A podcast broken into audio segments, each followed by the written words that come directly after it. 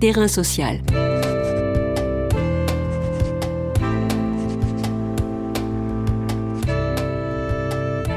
Hugues Chevarin. Nora Boisouni. Nora Boisouni, écrivaine, journaliste, féministe française, s'est fait une spécialité de l'alimentation et du monde de la cuisine. À l'heure des grands mouvements féministes d'ampleur, MeToo par exemple, qui secouent le monde, elle s'intéresse à la question des rapports entre nourriture et sexisme. En 2017, elle publie un essai aux éditions Nourriture Fu, intitulé Féminisme quand le sexisme passe à table. Terrain social. Bonjour Nora Boisouni, comment le féminisme surgit-il en cuisine et que vient-il bousculer?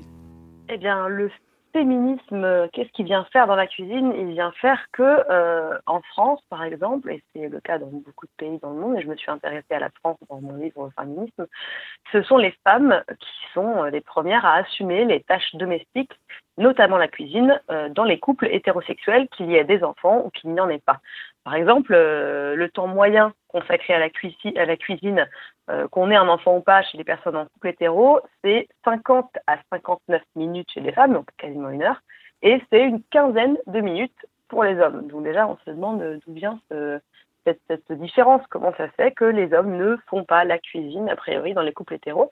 Euh, donc c'est la cuisine, mais alors la cuisine, c'est aussi euh, le fait de nourrir, et c'est aussi le fait de cultiver la terre, c'est aussi le fait de vendre des produits, c'est le fait que dans le monde entier, euh, euh, la main-d'œuvre féminine représente 80% en agriculture et pourtant, elles sont moins de 20% à être propriétaires terriennes.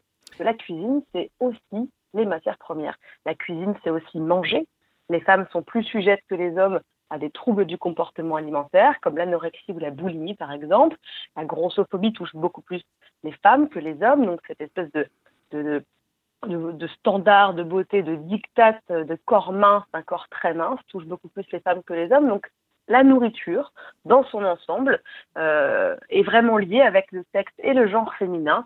Et l'alimentation, dans mon livre, j'essaie de montrer comme elle a toujours permis euh, d'asservir les femmes et d'être un instrument d'oppression. En quoi y a-t-il là un enjeu essentiel? Il y a un enjeu essentiel d'égalité, déjà, puisque euh, l'égalité, c'est pas euh, seulement avoir le même nombre de femmes et d'hommes au gouvernement, par exemple. Euh, L'égalité, c'est pas avoir seulement le même salaire que les hommes à poste égal, expérience égale, etc. L'égalité, c'est disposer d'un temps libre autant que les hommes, ne pas avoir à, à assumer une charge mentale supérieure à celle des hommes. Euh, L'enjeu, c'est euh, de ne pas estimer qu'il y a par exemple une cuisine qui serait plus féminine, euh, qui serait de l'ordre, je sais pas, de l'inné, euh, de l'ordre de la délicatesse, ou bien des plats familiaux, roboratifs, et qu'il y aurait une cuisine masculine par exemple qui serait plus technique, plus prestigieuse. C'est déboulonner les clichés, parce que ces clichés ne sont pas inoffensifs en fait, ils sont dangereux pour tous et pour toutes, pour tout le monde. Ils sont dangereux pour la planète aussi, par exemple on peut parler là d'écoféminisme. Hein, ça fait quelques années que ce mot revient sur, ce concept revient sur le devant de la scène, notamment en France. Le fait que euh, les femmes sont exploitées par, euh, par les hommes, par la planète, au même titre que la nature est mmh. exploitée par les hommes. Et quand je dis homme, je mets pas un grand H, hein, je mets un petit H. Hein, c'est pas l'être humain, ce sont les hommes, le genre masculin. Ces, ces stéréotypes donc mènent à de l'exploitation, à de l'asservissement, qui est quand même quelque chose qu'on essaie de combattre avec le féminisme. Quel combat sont amenés sur ce terrain et j'ajouterais être ou ne pas être en cuisine pour les femmes Tant que ça reste de l'ordre du plaisir et que ça n'est pas un carcan ou une tâche, euh, moi j'ouvre mon livre avec une phrase d'une actrice qui dit, euh, qui répond à la question êtes-vous féministe? Elle répond euh, bah, je dirais que non parce que moi j'adore faire à manger pour mon mari. Et je me dis, mais moi aussi, euh, Nora Boisouni, j'aime beaucoup faire à manger pour les autres et pour euh, mon copain avec qui je vis actuellement. Et je me sens pas moins féministe que, que quand je fais à manger, en fait, pas du tout. Je, pense que c'est un plaisir, c'est c'est quelque chose de très symbolique, c'est un don de soi aussi, mais on demande plus souvent aux femmes qu'aux hommes de se, d'être dans la dévotion, de se sacrifier pour l'autre, euh, de nourrir l'autre. Effectivement, c'est, on, on va pas dire à une femme euh, qui s'épile les jambes qu'elle n'est pas féministe. Donc on ne dira pas à une femme qui fait la cuisine qu'elle n'est pas féministe, puisque moi j'ai une phrase que je dis souvent, euh, c'est on fait chacun et chacune comme on peut. Dans votre livre, vous avez cité Madeleine Albright qui dit qu'il y a peut-être un enfer pour les femmes qui n'aident pas les autres femmes. Il n'y a pas de solidarité entre les femmes? Bien sûr que si, il y en a toujours. C'est vraiment le patriarcat qui nous pousse à croire qu'il y a une compétition féminine féroce et qui nous, euh, cherchent à nous monter les unes contre les autres, parce que, comme le dit la phrase, c'est plus facile de diviser pour mieux régner. Et c'est une des victoires du patriarcat d'essayer de diviser les femmes entre les privilégiés, les moins privilégiés, pour essayer d'asseoir une autorité euh, naturelle, euh, soi-disant, parmi les plus privilégiés. Donc évidemment, il y a une place, euh, cette phrase, moi je l'aime bien, mais ça ne veut pas dire que parce qu'on est femme, on devrait être nécessairement solidaires les unes des autres, quelles que soient nos convictions politiques, par exemple nos principes, etc. Mais au fond, il y a une solidarité féminine, mais comment dire, c'est pas pour autant qu'on doit être toutes d'accord. Il y a, ce, il ces, problèmes-là actuellement, hein, ça fait quelques années. Euh, on nous dit oui, mais les féministes, elles sont pas toutes d'accord entre elles, mais ça n'a jamais été le but du féminisme d'être d'accord.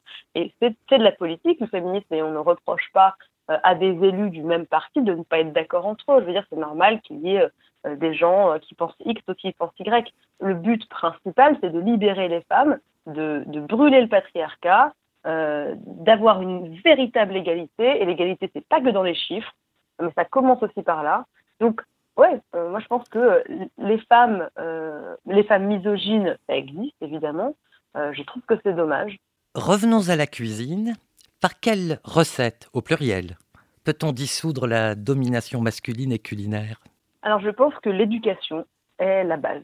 Pour moi, il y a une clé en fait, qui est l'éducation. Quand vous voyez que des enfants en maternelle ont déjà des stéréotypes et des clichés vraiment chevillés au corps, ça vient peut-être de la famille, ça vient peut-être de la publicité, ça vient peut-être de la culture, les dessins animés, euh, les représentations dans les, livres pour enfants, euh, ne montrer que des personnages forts quand ce sont des hommes et des personnages fragiles quand ce sont des petites filles ou des femmes, montrer que des personnages blancs, par exemple, pas des personnages qui ont la peau euh, foncée, euh, accoler des adjectifs différents selon qu'on est une fille ou un garçon, euh, coller des bébés dans les, euh, dans les bras d'une petite fille à la crèche et des voitures dans les bras du petit garçon, c'est ne pas donner le choix à des enfants, le problème.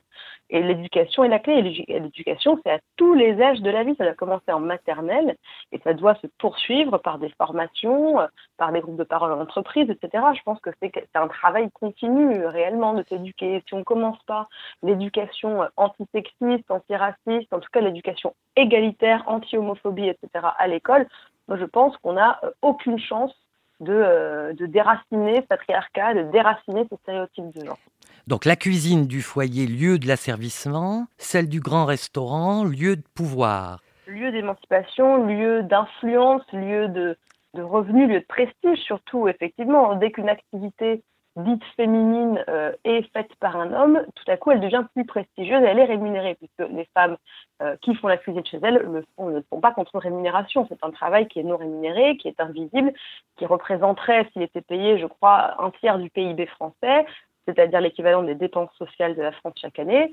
Euh, c'est pas normal que nous, les femmes, euh, accomplissions ce travail qu'on appelle aussi travail de reproduction domestique, c'est-à-dire que on nourrit et on renforce la force de travail puisque capitalisme et féminisme sont liés aussi, euh, c'est pas normal que nous fassions ce travail non rémunéré et que des hommes qui le font dans la sphère publique, au restaurant par exemple, eux soient rémunérés, soit sous les couvertures des magazines, soit dans les émissions télé, et que la cuisine, lorsqu'elle est faite par un homme, soit prestigieuse et rémunérée, alors que quand c'est une femme, eh bien c'est naturel et non rémunéré. Quel lien on peut établir entre féminisme et végétarisme? Alors là, c'est un lien qui euh, m'a valu beaucoup de, yeux euh, grands ouverts. Euh, moi, j'ai découvert en écrivant mon livre le, bouquin qui s'appelle La politique sexuelle de la viande, écrite par Carol J. Adams, donc qui est américaine, et qui, elle, donc, établit un parallèle entre l'exploitation du corps des femmes, des femmes cisgenres, et l'exploitation des animaux. la mise à mort, l'exploitation de la reproduction, par exemple, l'objectification, la déshumanisation, la désincarnation, par exemple, euh, lorsque vous achetez euh, une escalope euh, au supermarché, ça n'a plus rien d'animal. c'est sous vide, il n'y a pas de sang, il n'y a pas de traces de plumes, il n'y a, pas de traces d'un animal mort. Et on demande aux femmes de suivre les dictates de la beauté, d'être toutes pareilles, d'être plastiques, d'être, de n'avoir aucun signe de vieillissement, de ne pas avoir de varices, de ne pas avoir de rides les femmes sont objectifiées, hein, ça je pense que j'ai pas besoin d'expliquer, elles sont chosifiées, elles sont chosifiées comme par exemple on chosifie un animal chez le boucher, on, le morcelle, hein. euh, on parle de poitrine, de jarret, de côte, etc. Chez les femmes, dans, les films, on morcelle beaucoup, les femmes le regardent de la caméra, les, captent, captent des chevilles, captent des hanches, captent un cou, captent une bouche. Et il y a évidemment le trafic de femmes, il y a le trafic sexuel dont les femmes sont les principales victimes, il y a la prostitution, la pornographie, qui objectifie les femmes, qui s'en sert comme vraiment d'un objet hein, à pénétrer, euh, à maltraiter, à torturer. Alors, entendons-nous bien, hein, je ne dis pas que la pornographie et la prostitution sont forcées, hein. je parle de certains cas. Euh, mais euh, nonobstant, les hommes ne sont pas euh, les premiers acteurs à subir des humiliations sur les tournages pornographiques, par exemple, et les femmes sont les premières à se prostituer et les hommes non. Eh bien, il y a aussi le fait que les hommes ont l'impression de conquérir des corps avec euh, bah, les animaux morts qu'ils ingèrent et avec euh, bah, les femmes qu'ils soumettent via le patriarcat, via la domination masculine. et on sait que euh, les hommes se sont arrogés un pouvoir sur tout le reste, avec une hiérarchie qui mettrait tout en haut de la pyramide, disons, les hommes, puis les femmes, puis les animaux, puis les plantes les femmes ont longtemps été considérées euh, non pas comme des hommes, euh, juste titre avec les mêmes, euh, les mêmes droits, etc., mais qui ont été considérées comme des mineurs, par exemple, notamment d'un point de vue des enfants ou des esclaves. Eh bien, les animaux, c'est pareil, ils n'ont pas de droits, les animaux. On a bien le droit d'aller les prendre, les torturer, les manger. Eh bien, les femmes, il y a une société hein, aujourd'hui patriarcale qui s'arroge le droit de posséder les femmes. Et est-ce que vous pensez que c'est dès la cuisine qu'il faut remettre en question ces hiérarchies je, pense que c'est dans tous les schémas qu'il faut remettre en question nos a priori, puisqu'on en a euh, à l'âge adulte encore, même si on se pense déconstruit ou déconstruit. Mais en cuisine, rien que le fait de, euh, je ne sais pas pour les parents par exemple, les, couples qui auraient des enfants, qui auraient une fille et un garçon, je ne sais pas si, si c'est un couple hétérosexuel et que la maman cherche à intéresser forcément uniquement sa fille à la cuisine et pas son fils, peut-être qu'elle doit se poser des questions. Pourquoi est-ce qu'elle-même a décidé que son fils ne devrait pas être intéressé? On parle quand même d'un domaine très spécifique. On ne parle pas de jardinage ou de bricolage. Moi, on, me dit oui, mais moi j'aime pas jardiner. Pourquoi je devrais aimer cuisiner? On n'emmerde pas les gens qui aiment pas bricoler, par exemple. Je dis mais attends, la cuisine c'est quand même un domaine particulier. Si tu manges pas, tu meurs. Si la personne qui fait pas la qui fait la cuisine dans une famille ne fait plus la cuisine, bah on mange plus. Pourquoi il y a autant d'hommes qui sont incapables de se faire à manger, à part, je sais pas, des surgelés ou des pâtes. Quoi. Je dis, c'est fou de même pas savoir se nourrir. Et peut-être que c'est la faute de la famille euh, aussi. Vous pensez qu'on est en bonne voie ou alors vraiment il reste encore beaucoup de choses à faire? Non, je pense qu'on est sur la bonne voie, euh, mais je ne suis pas avec euh, les gens qui crient victoire aujourd'hui, qui, qui, me disent... parce que quand on cherche à faire avancer les choses, elles avancent extrêmement lentement du point de vue euh, des luttes féministes, comme des luttes antiracistes. Euh, ça avance très lentement. Et moi, on me dit, mais tu trouves pas que ça va mieux? Et je leur dis, bah, heureusement, d'une part, que ça va mieux.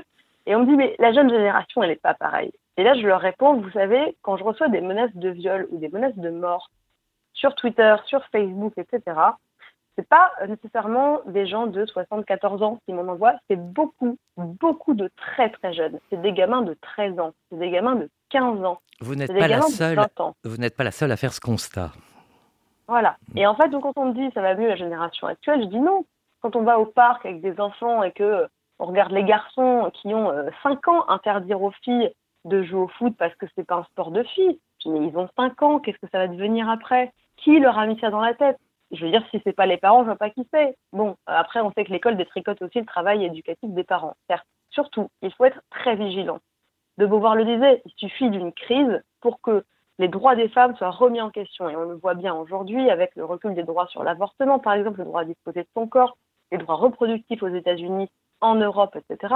On le voit, on voit qu'il suffit d'une crise Regardez le Covid, il suffit d'une pandémie pour que tout à coup, bah, les femmes arrêtent de travailler parce qu'elles ont un salaire moindre et que c'est les premières qu'on va mettre en mi-temps ou à qui on va dire, bah, faut bien que tu gardes les enfants à la maison pendant que moi je vais travailler, chérie. Voilà, c'est les femmes qui se sont occupées de tout à la maison pendant que les maris étaient en conf call et qu'elles étaient même en conf call aussi en télétravail. Donc, il faut être vigilante. On avance très très lentement. Moi, je me réjouis de chaque micro avancé. Je trouve que ça ne va pas assez vite. Je trouve qu'on n'est n'est pas assez radical parce qu'aujourd'hui, quand on dit les féministes sont trop, les féministes, ça ne veut rien dire, hein. les féministes sont trop radicales, etc. Moi, je les invite à regarder ce que les suffragettes faisaient. Elles faisaient péter des bâtiments, les suffragettes. Voilà. Donc, si on estime qu'aujourd'hui on est radical parce qu'on colle des affiches sur des murs ou qu'on écrit des livres, je, tiens juste à, dire aux gens renseignez-vous un petit peu et surtout éduquez-vous. Merci Nora Boisoni. Je rappelle que vous avez publié Féminisme quand le sexisme passe à table aux éditions Nourriture en 2017. Social.